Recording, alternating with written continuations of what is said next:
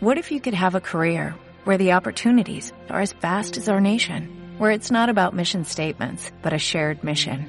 At U.S. Customs and Border Protection, we go beyond to protect more than borders, from ship to shore, air to ground, cities to local communities. CBP agents and officers are keeping people safe.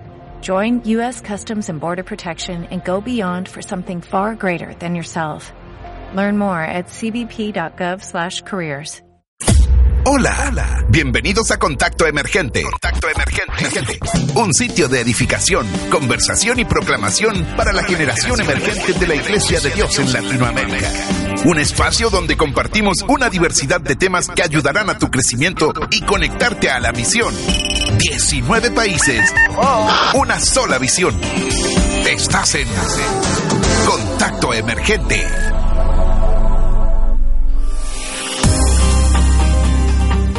Hola amigos, ¿cómo están? Bienvenidos de nuevo a Contacto Emergente. Soy Luis Balto y estoy muy alegre de empezar este año con todo. Este año tenemos un año súper con muchas entrevistas, con muchos nuevos podcasts que tú no te puedes perder. Estamos empezando el 2020 de la mejor forma. Quiero contarles que este podcast está buenísimo. Tuve la oportunidad de hablar con nuestro director de Generación Emergente Latinoamérica, el pastor Carlos Jiménez. Y no hablamos de cualquier cosa, sino que hablamos de un tema excelente. Hablamos acerca del liderazgo. Sé que muchos jóvenes de toda Latinoamérica estamos muy ansiosos de saber acerca de qué es lo vital en el liderazgo, cómo hacer un buen liderazgo. Y esto no fue un podcast normal, sino que lo que hicimos fue que hace unos meses les pedimos a todos ustedes que pudieran enviarnos preguntas que quisieran hacerle al pastor Carlos. Y de sobre esas preguntas platicamos y hablamos bastante acerca del liderazgo. Y sé que te vas a gozar, vas a escuchar perlas totalmente buenas para mejorar en nuestro liderazgo que te aseguro que van a ser de mucho beneficio para ti. Así que sin más preámbulos, sin hablar más, espero que te disfrutes este podcast con el pastor Carlos Jiménez, nuestro líder latinoamericano de generación emergente, y que aprendas realmente a vivir una vida plena y un verdadero liderazgo. Así que los dejo con esto. Esto es Contacto Emergente. Soy Luis Balto y no se olviden de seguirnos en todas nuestras plataformas digitales. Dios les bendiga.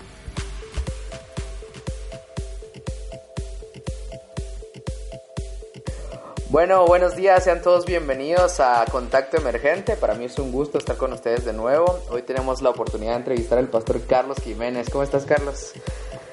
Gracias, Wicho. Realmente una bendición estar acá y ser parte de este nuevo uh, programa que está llamando mucho la expectativa, pero estamos muy bien, con grandes expectativas de lo que Dios está haciendo y va a hacer. Buenísimo, Carlos. Para nosotros es un gusto tenerte aquí como nuestro líder latinoamericano en el podcast de Generación Emergente Latinoamérica. Hemos entrevistado a varias personas que nos han ayudado mucho con mucha de su experiencia, contándonos un poco de sus anécdotas y pues hoy tenemos la oportunidad de tenerte aquí. Y hoy en diferencia a otras, a otras semanas tenemos la oportunidad de hablar de un tema en específico. Hicimos una ahí un concurso abrimos la oportunidad para que mucha gente pudiera mandarnos preguntas que quisieran hacerte con vos y muchas de esas preguntas están relacionadas al liderazgo. Entonces hoy creo que el tema que vamos a estar hablando es ese liderazgo. Bueno, me parece interesante. Yo creo que ese tema de liderazgo es eh, una temática que llama mucho la atención. Eh, estoy seguro que no hay iglesia eh, de las nuestras donde a la semana no se hable o se desarrolle un tópico sobre liderazgo. Pero hace años yo escuché a una persona decir la iglesia es la que más habla de liderazgo y lamentablemente los que muchos también no sabemos aplicar esos principios de liderazgo. Mm. Así que eh, vamos a ir aprendiendo y en el camino, como dicen aquí en Guatemala, pues se van arreglando las, las chamarras. Pero estamos listos para, para compartir esta temática. Buenísimo, pues como es de costumbre aquí en Contacto Emergente, pues quisiéramos empezar eh, sabiendo un poco de tu historia, Carlos. Todos te conocemos hoy como nuestro líder latinoamericano de generación emergente, pero sé que todo eso tuvo que llevar un proceso y tu liderazgo que, que ejerces hoy tuvo que llevar también un proceso de formación. Y quisiera que nos contaras un poco de cómo fue el inicio, cómo empezó Carlos Jiménez con todo ese proceso de liderazgo. Tengo el placer de conocerte hace muchos años y pues sé que has estado metido en liderazgo desde siempre. Mis papás cuentan historias de tu liderazgo en la iglesia local y pues cuéntame un poco acerca de eso. Bueno, realmente eh, yo empiezo a servir al Señor muy joven, soy guatemalteco, eh, muy jovencito y, y algo importante es que empezamos este proceso de liderazgo en una iglesia local. Eh, todo proceso, porque eso es importante, el liderazgo es un proceso. El liderazgo no se da de la noche a la mañana. Aquellos que eh, están esperando que Dios derrame sobre ellos la unción de liderazgo y al abrir sus ojos van a ser tremendos líderes y necesitamos ser enseñados. El liderazgo es un proceso, algo que no es de la noche a la mañana, que va a llevar años y el líder eh, se deja de formar cuando, cuando deja de aprender cuando, cuando muere. Eh, empezamos en la iglesia local sirviendo, eh, he sido, tuve el privilegio de pasar, creo, todos los privilegios de, de, la iglesia local, desde ayudante del ayudante del ayudante del ayudante del maestro de escuela dominical, desde muy jovencito, y luego pues Dios fue eh, siendo fiel y nos fue llevando poco a poco, poco a poco. Y Creo que el, área donde le servimos hoy al Señor o el cargo donde estamos, eh, como bien vos decís, no ha sido eh, fácil de, la noche a la mañana. Eh, presidente de jóvenes de aquel tiempo, vamos ahí en la iglesia de Dios de la 1 de julio, donde fuimos formados, enseñados por los pastores que hemos tenido. He tenido la bendición también de formar parte de la iglesia de Dios desde muy pequeño.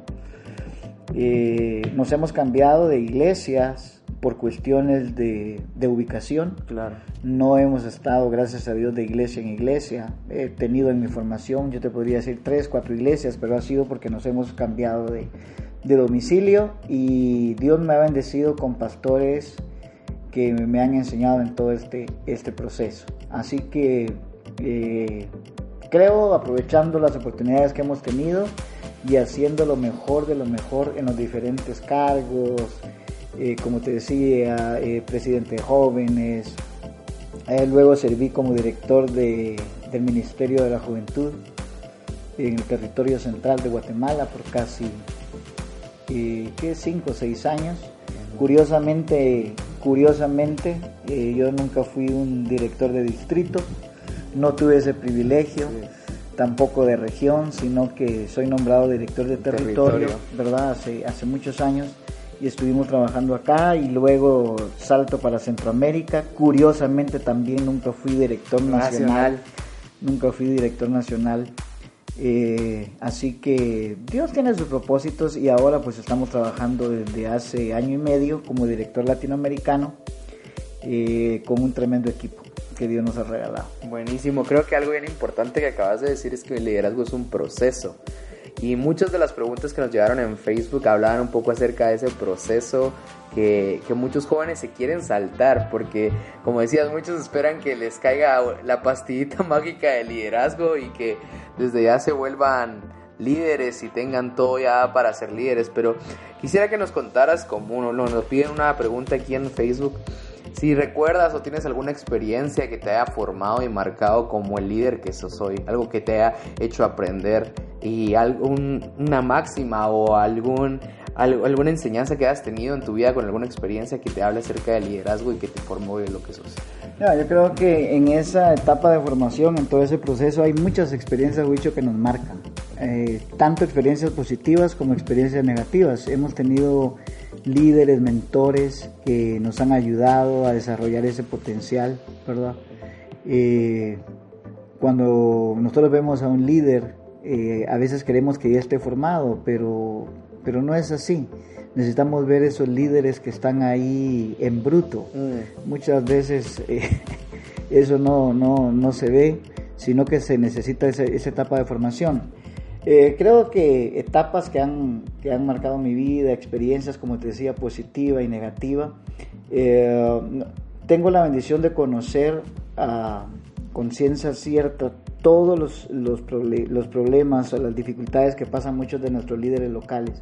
Porque yo fui un líder local, un líder también que, que fue apoyado por su pastor, pero también eh, una vez escuché a alguien decirme algo que que no fue pues una palabra positiva. Eh, me decía hace años, ¿no?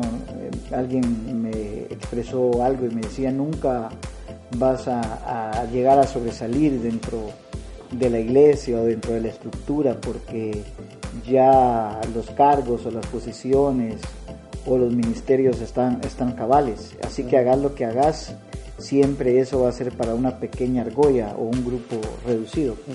Y pues yo no me lo creí. Yo creí realmente que Dios tiene un propósito con todos nosotros. Te repito nuevamente, eh, es un proceso, no es algo de, de, la noche a la mañana. Y parte importante, Wicho, también es las personas que nos rodean. He tenido la bendición de tener a una familia, a mi esposa, a mis hijos. Yo tengo mi propia generación emergente, siempre digo esto. Eh, cuando normalmente sacamos un proyecto o un programa, eh, yo se los presento, por ejemplo, a mi hija, a Emily, de 15 años. Y si yo veo que le llama la atención a ella, pues yo sé que vamos bien. Vamos bien, pero si ella no le pone ni, ni, coco, como decimos aquí, quiere decir que, que tenemos que modificar algo. Eh, mi familia, mi esposa, eh, Cristi, eh, mis hijos, Joshua, Andrei, han sido claves en todo, en todo este proceso. Así que hay experiencias positivas como experiencias también negativas, esas experiencias que tienes cuando Dios te habla directamente a tu vida. Eh, y no sencillamente a través de un sueño, sino que pone una palabra en tu corazón, una palabra en tu mente. Y, muchas veces cuando Dios usa a una persona específica y te da una palabra de ciencia o una palabra de conocimiento, y creo que esas son las experiencias donde vos estás seguro que fue Dios el que te habló, porque alguien se acercó a vos para decirte algo que nadie más sabía. Que probablemente en la noche vos habías comentado con tu almohada o habías pasado no sé, tal vez llorando o con algún estrés eh, por X o Y situación y luego Dios te habla por determinada persona, eso marca, marca tu vida y tu ministerio. Definitivo, porque creo que es parte de lo que podríamos llamar, decirle un llamado a lo que estamos haciendo, porque una cosa es ser líder y otra cosa es ser líder dentro de un ministerio cristiano donde necesitamos tener un llamado, necesitamos tener algo específico que nos lleve a hacer todo lo que hacemos. Y hablando de eso un poco, quisiéramos que nos cuentes, Carlos, un poco de cómo fue tu experiencia y por qué empezar a servir a Dios, por qué no dedicarte a otras cosas, sino que dedicar tu vida realmente al servicio completo de Dios.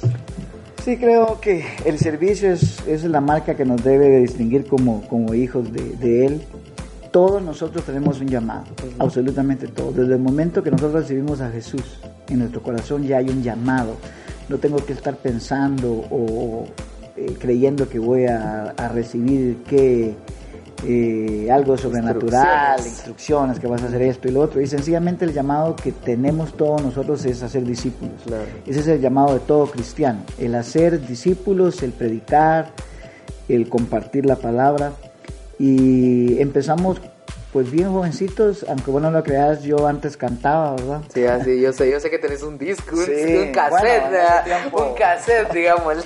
En ese tiempo eran los cassettes, y, imagínate, yo empecé cantando, le creía a mi mamá que cantaba bonito, y ahí andaba pues cantando, y, hemos tenido el privilegio de, de servir en diferentes áreas, en la enseñanza, y luego Dios nos fue llevando de la mano, de poco a poco. Entonces, cuando nosotros empezamos a servir, debemos de hacerlo en las diferentes áreas eh, que nuestra vida se apasiona, ¿verdad?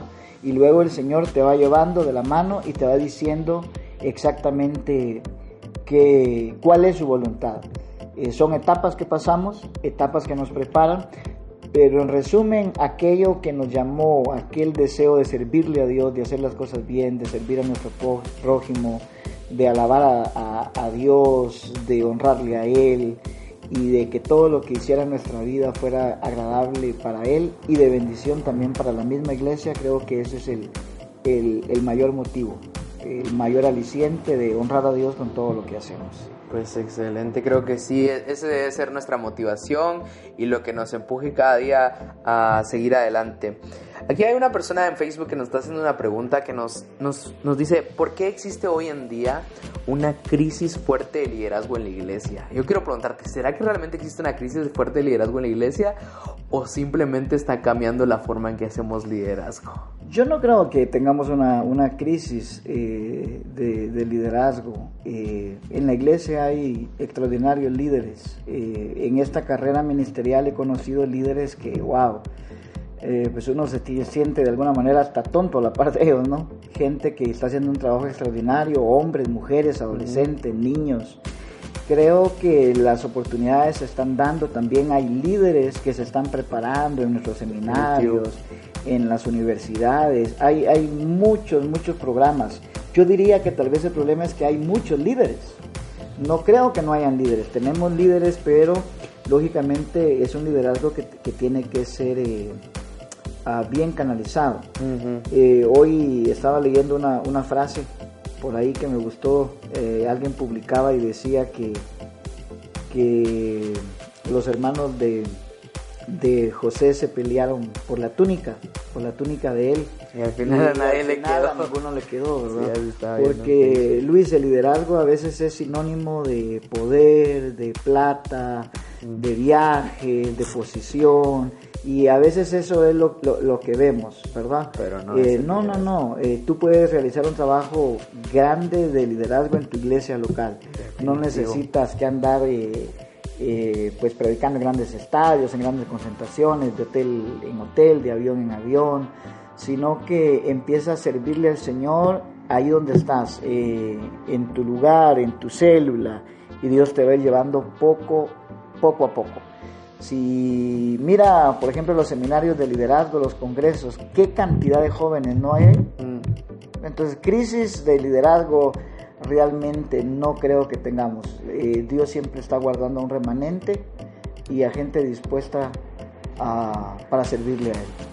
Pues buenísimo. Hablando un poco más acerca del liderazgo que, que tenemos que ejercer hoy en día como generación emergente, aquí una persona se hace una pregunta en Facebook que es, ¿cómo debe ser un líder en el contexto sociocultural actual?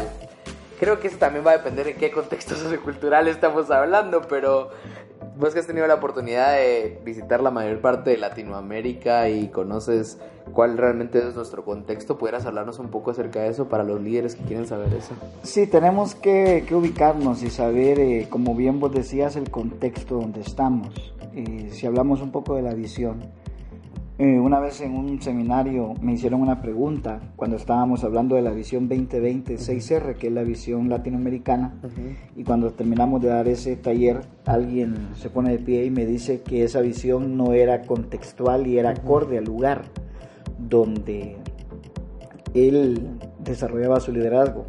Y eso no es cierto, pues porque la visión, la visión se resume sencillamente en cumplir la gran comisión. Si hay un líder, si hay una iglesia que no cree que ha sido llamado para cumplir la gran comisión y que su iglesia no cumple la gran comisión, la pregunta es, ¿será que realmente es iglesia? Exacto. Que es mejor poner una carnicería o una farmacia, una venta de repuestos. Pero si eres líder de una iglesia, si estás sirviendo a una iglesia, definitivamente eh, tienes que eh, cumplir eh, pues la gran, la gran comisión. Ahora, hay un contexto, definitivamente. Yo tengo que conocer mi contexto y aquí es donde viene también la preparación académica del líder para poder discernir los tiempos, ¿verdad? Dice la palabra que eh, parte de, de aquellos hombres, un, un- un número eh, de hombres que, que David escogió en su, en su ejército eran aquellos que sabían discernir los tiempos. Los hijos de Isaacar. Exacto, los hijos de Isaacar. Y eso es muy importante, saber en qué momento tenemos que hacer las cosas, cómo las debemos de hacer, pero también eh, hacerlas. Eh, por ejemplo, no podemos obviar también todo este movimiento de generación emergente. Eh, el problema es que a veces creemos que generación emergente es poner luces, poner humo, eh, saltar, brincar. No, no, no, evalúa tu contexto. Evalúa tu contexto. Generación emergente tiene relación con esto, pero no es eh, la clave de eso. La generación emergente está para cumplir la gran comisión. ¿Y para cumplir la gran comisión en dónde? En tu contexto. Ahí, utilizando las estrategias que sabes que van a ser pertinentes en el lugar donde estás. Si definitivamente en el lugar donde estás el poner uh, luces, humo y todo eso va a escandalizar la iglesia, la va a dividir, te van a criticar, no, pues tranquilo, eh, tómate tu tiempo porque esa no, no, no es la, la clave.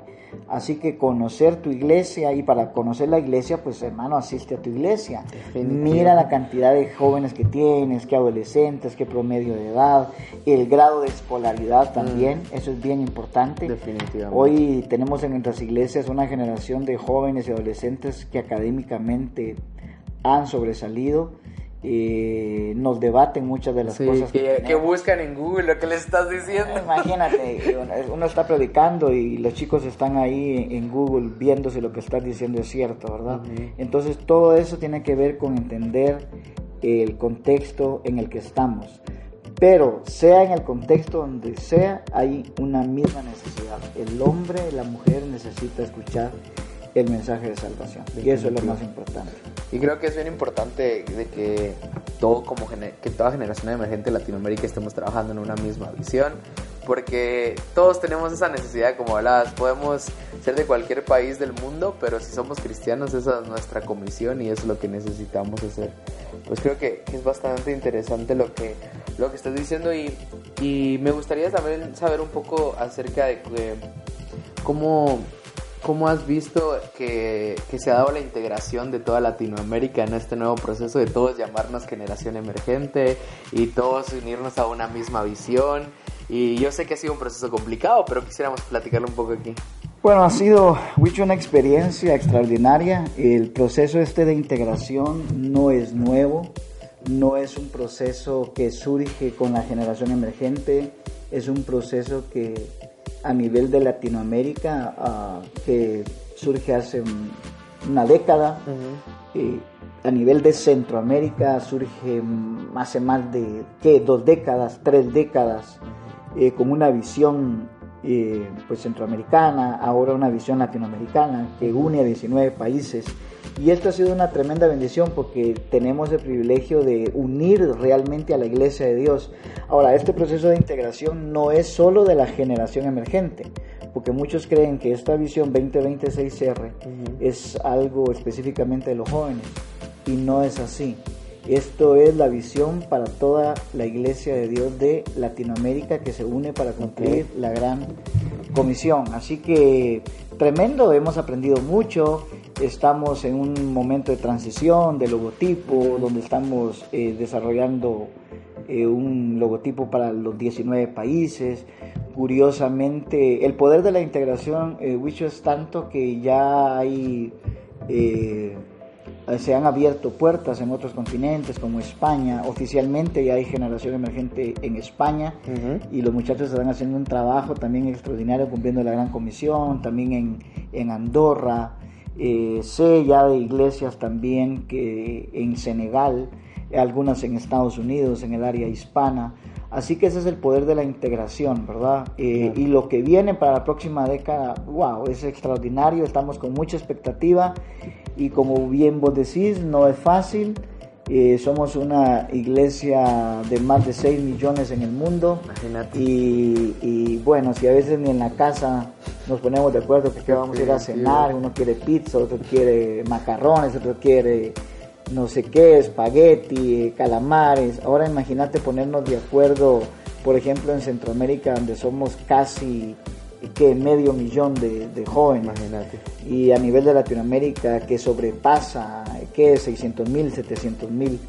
Pero Dios está siendo bueno, estamos avanzando y cada día vemos cómo el liderazgo de todos los países de Latinoamérica se están uniendo por el liderazgo de líderes nacionales, eh, de generación emergente y supervisores que están conectados en esta visión.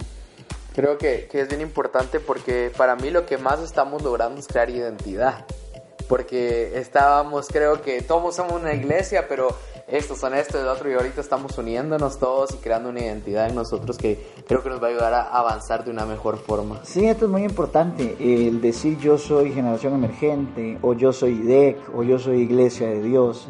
Esto es un movimiento que empieza hace como 10 años, eh, donde sin temor, lo voy a decir, eh, muchos de nuestros jóvenes se fueron para, para otras iglesias, para otras denominaciones, ¿verdad? Probablemente no se fueron al mundo, pero se fueron buscando algo más que, que no se estaba dando en, en, relación a la pastoral, al cuidado de nuestra juventud. Y este movimiento de generación emergente le ha dado una identidad a nuestros jóvenes, el decir yo soy parte de la iglesia de Dios, pero no solamente decirla, sino también conocerla, porque generación emergente tiene que ver con, con estudiar eh, historia de la iglesia, doctrina, eh, conocer eh, la raíz de nuestra iglesia, pero lógicamente eh, desde una manera eh, pertinente, utilizando las redes sociales, utilizando los recursos tecnológicos que se tienen hoy. Así que definitivamente eh, este movimiento le está dando, como bien vos decís, identidad a, la iglesia, a, la juventud. Y no solamente identidad, sino sentirnos orgullosos, ¿verdad? De poder decir, somos una iglesia que probablemente no tiene una, una mega iglesia donde se reúnen, ¿qué? 15 mil, 20 mil, 25 mil. Eh, no, somos, no tenemos una mega iglesia, pero sí somos parte eh, de una iglesia de Dios donde somos eh, que más de 6 millones, donde se reúnen en los diferentes países miles, miles de jóvenes. Y imagínate, por ejemplo, qué sucede con las actividades simultáneas donde tenemos miles de jóvenes orando mm. el mismo día en clamor juvenil, o un día un millón, claro Un millón de personas eh, reunidas haciendo acción social y siendo de la iglesia de Dios. Así que eso es poderoso. creo que creo que es bien interesante. Yo, yo toda mi vida he formado parte de iglesia de Dios y, y, sé que estamos en muchos países, pero este año tuve la oportunidad de visitar las oficinas en Cleveland, Tennessee eh, para el Tintal y creo que para mí también fue algo bien impresionante el hecho de, de ver la magnitud de lo que hacemos como iglesia, eh, el hecho con la excelencia que se trabaja allá, la universidad, las oficinas centrales y todo, creo que, que ya es, y uno logra ver y, y logra crear esa identidad y como bien decís, sentirse orgulloso de donde pertenecemos y sentir que, que realmente lo estamos haciendo bien. Sí, y, y es importante ver cómo si este, este poder de la integración, por ejemplo, vos has tenido la oportunidad de entrevistar a, jóvenes, a líderes de otros países, cómo puedes comunicarte con alguien de la generación emergente de Cuba y habla el mismo idioma con su acento diferente, chico, pero, pero, con la misma visión. hablando lo mismo. Con, con, la misma visión, puedes comunicarte con alguien en Uruguay, en Argentina, en Chile, en Bolivia y, y saber que estamos en lo mismo, que estamos trabajando en, en las, en las seis R's, en, en plantación de iglesias, en discipulado en acción social, en educación, eh, en proyectos eh, de misioneros urbanos. Entonces todo esto, que nos falta mucho definitivamente es cierto, pero veamos lo que hemos eh, avanzado, lo que se ha logrado y, todo esto, aún esto, esto de los podcasts, esto es parte de la misma integración. Esto es parte de, de, de lo que Dios ha ido, ha ido haciendo, ¿verdad? Así que muy contentos por todo lo que se está dando y por todo lo que viene en la siguiente década. Buenísimo, creo que tocaste un tema bien interesante que nos están preguntando bastante en redes sociales y es acerca de los misioneros urbanos. Creo que ese tema ha venido sonando bastante este año y pues quisiera ver si nos puedes contar un poco acerca de lo que es este proyecto. Bueno, Misioneros Urbanos es una alianza con la red de multiplicación o con lo que es CPX, que es el Centro eh, de Multiplicación de Iglesias eh, de Latinoamérica, hicimos una alianza donde estamos motivando, impulsando y abriendo el espacio a los jóvenes y señoritas para que ellos puedan abrir un grupo misional, eh, una célula que más adelante se pueda convertir en una iglesia. Pero ah, se está abriendo esos espacios y, y, todo va a ser virtual, se va a capacitar eh, de manera virtual con y el hecho de, hacerlo de manera virtual no quiere decir que vaya a, perder la, calidad, sino que, que guardando siempre eh, pues esa calidad y esa excelencia.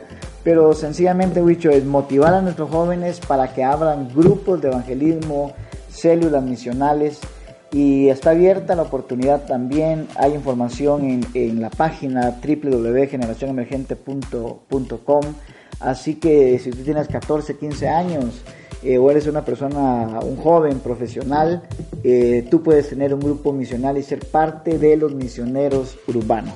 Creo que está bien interesante porque hoy en día realmente la, la, plantación de iglesias o la forma de hacer iglesia han cambiado las formas, ¿verdad? Yo tenía la oportunidad de platicar con varios jóvenes y hablábamos de que cuando nosotros pensamos en una plantación de iglesias ya no, tal vez ya no pensamos de la misma forma de otras generaciones donde decíamos tal hermano está dando su casa para que nos reunamos, sino que creo que eso está abriendo la oportunidad para hacer cosas diferentes donde podamos, como hablábamos de nuestra visión, llegar a más personas eh, dando el Evangelio de Jesucristo, pero de formas diferentes. Sí, es interesante eh, viajar a diferentes países y ver jóvenes, adolescentes que están eh, abriendo iglesias, por ejemplo, en un parque. Tuve la oportunidad de conocer una iglesia en México de un pastor muy joven que está en un parque. en Uruguay también conocí a otro pastor muy joven que está abriendo una iglesia enfocada en generación emergente. Eh, también iglesias que se están abriendo en los cines, en los campos de fútbol, en mm. los gimnasios. Así que si algo Luis no va a poder decir esta generación es que no tuvo espacios, que no se les dio oportunidad. Todo está listo, solo es que nos atrevamos a formar parte de este avivamiento eh, que se está viviendo en la Iglesia de Dios de Latinoamérica. Bueno, ya para ir terminando con esta parte del liderazgo, quisiera que nos pudieras dar como un pequeño mensaje para todos aquellos jóvenes que están emprendiendo un liderazgo en sus iglesias locales o en sus escuelas o en sus universidades y que les puedas dejar un mensaje acerca de lo que deberían de buscar ellos día con día para, para llevar a cabo ese liderazgo que están. Bien, eh, para empezar, eh, qué bueno que, que, Dios ha puesto esto en el corazón de cada uno. Eh, seguramente el lugar donde estás hoy no es donde Dios te mira de aquí a 20, 30 años. Estamos o estás en una etapa de, formación muy importante, eh, conectarse con Dios para, para no, no perder eh, ese, ese enfoque, ¿no? Y entender que liderazgo es servicio, liderazgo es influencia, servir a nuestro prójimo, servir a Dios con humildad. no importa el cargo que tengas, eh, sea una persona humilde, mantén siempre los pies sobre la tierra. Eh, cuando uno más alto está en los aviones, a veces el problema está que, el, aire, el oxígeno no llega al cerebro y entonces empezamos a alucinar. Y a veces eh, nos sucede eso también. Cuando ya tenemos un cargo, un nombramiento, no sé, de líder local. Bueno, como decimos aquí, ya nos creemos la mamá Tarzán es muy importante también formarte, déjate mm. formar por tu pastor, estudia, capacítate, no solamente teológicamente, ministerialmente, sino académicamente, entiende el contexto que estamos viviendo, porque hoy eh, vamos a impactar cuando realmente hay líderes capacitados, y no solamente espiritualmente, sino que también eh, académicamente y definitivamente, ¿no? Eh, saber creer, vivir, que, todo es en el poder del Espíritu Santo. No estamos haciendo a un lado el poder en el Espíritu Santo. Busca el bautismo con el Espíritu Santo, porque recuerda que eso te va a dar eh, eh, poder, poder para hablar con autoridad. Y esa palabra que va a salir de tu boca es la palabra que Dios va a utilizar eh, para poder transformar vidas y que podamos llevar el mensaje de salvación. Muchas gracias. Para terminar el podcast, Carlos, hemos tenido una dinámica últimamente donde hacemos un par de preguntas rápidas. Tal vez vamos a sacar algunas de aquí de Facebook, algunas otras que yo te pueda hacer, pero lo más rápido posible contestar para ir hablando un poco más. Primero aquí nos hacen una pregunta mera interesante. Dice, ¿de qué manera podemos involucrar a nuestros jóvenes hoy en día en la iglesia local?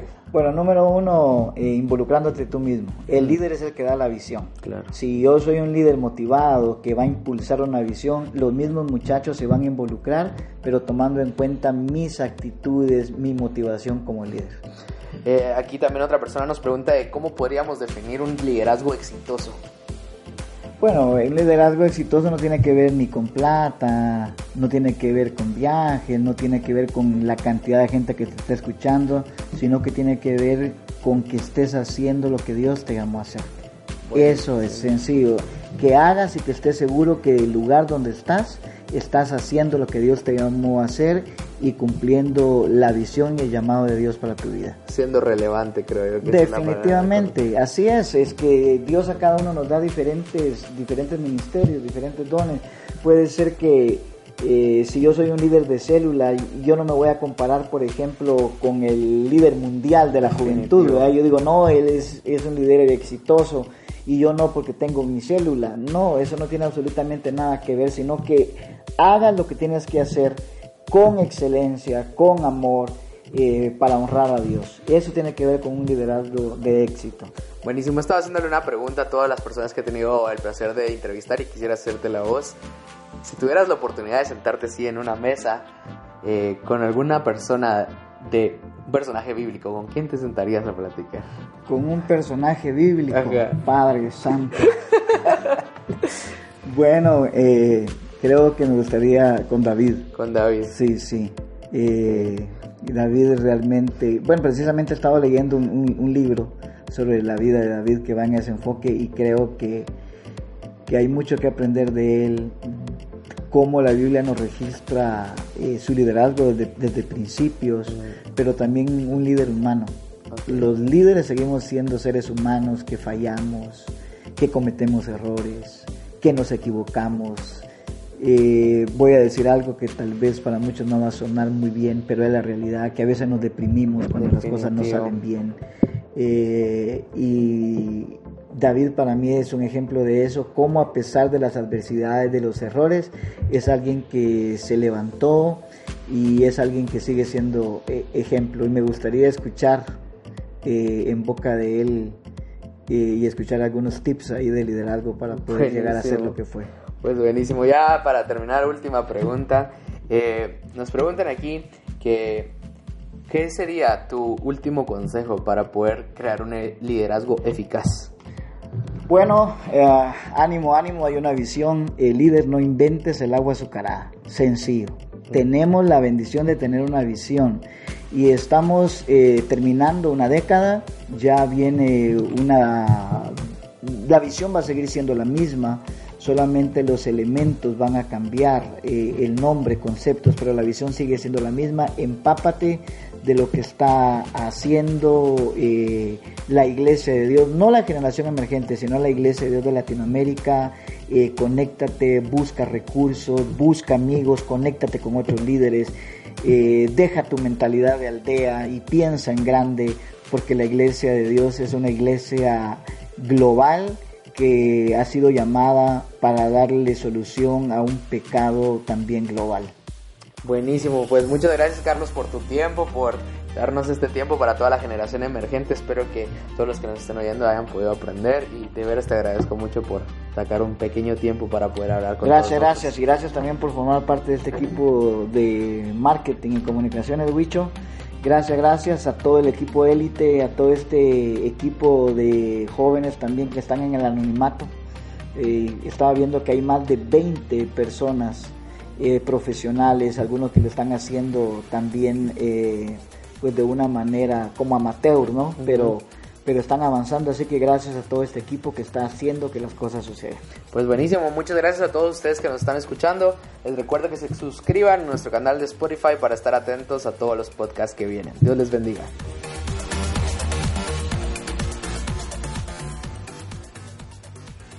Dale más potencia a tu primavera con The Home Depot. Obtén una potencia similar a la de la gasolina para poder recortar y soplar con el sistema OnePlus de 18 voltios de Ryobi desde solo 89 dólares. Potencia para podar un tercio de un acre con una carga.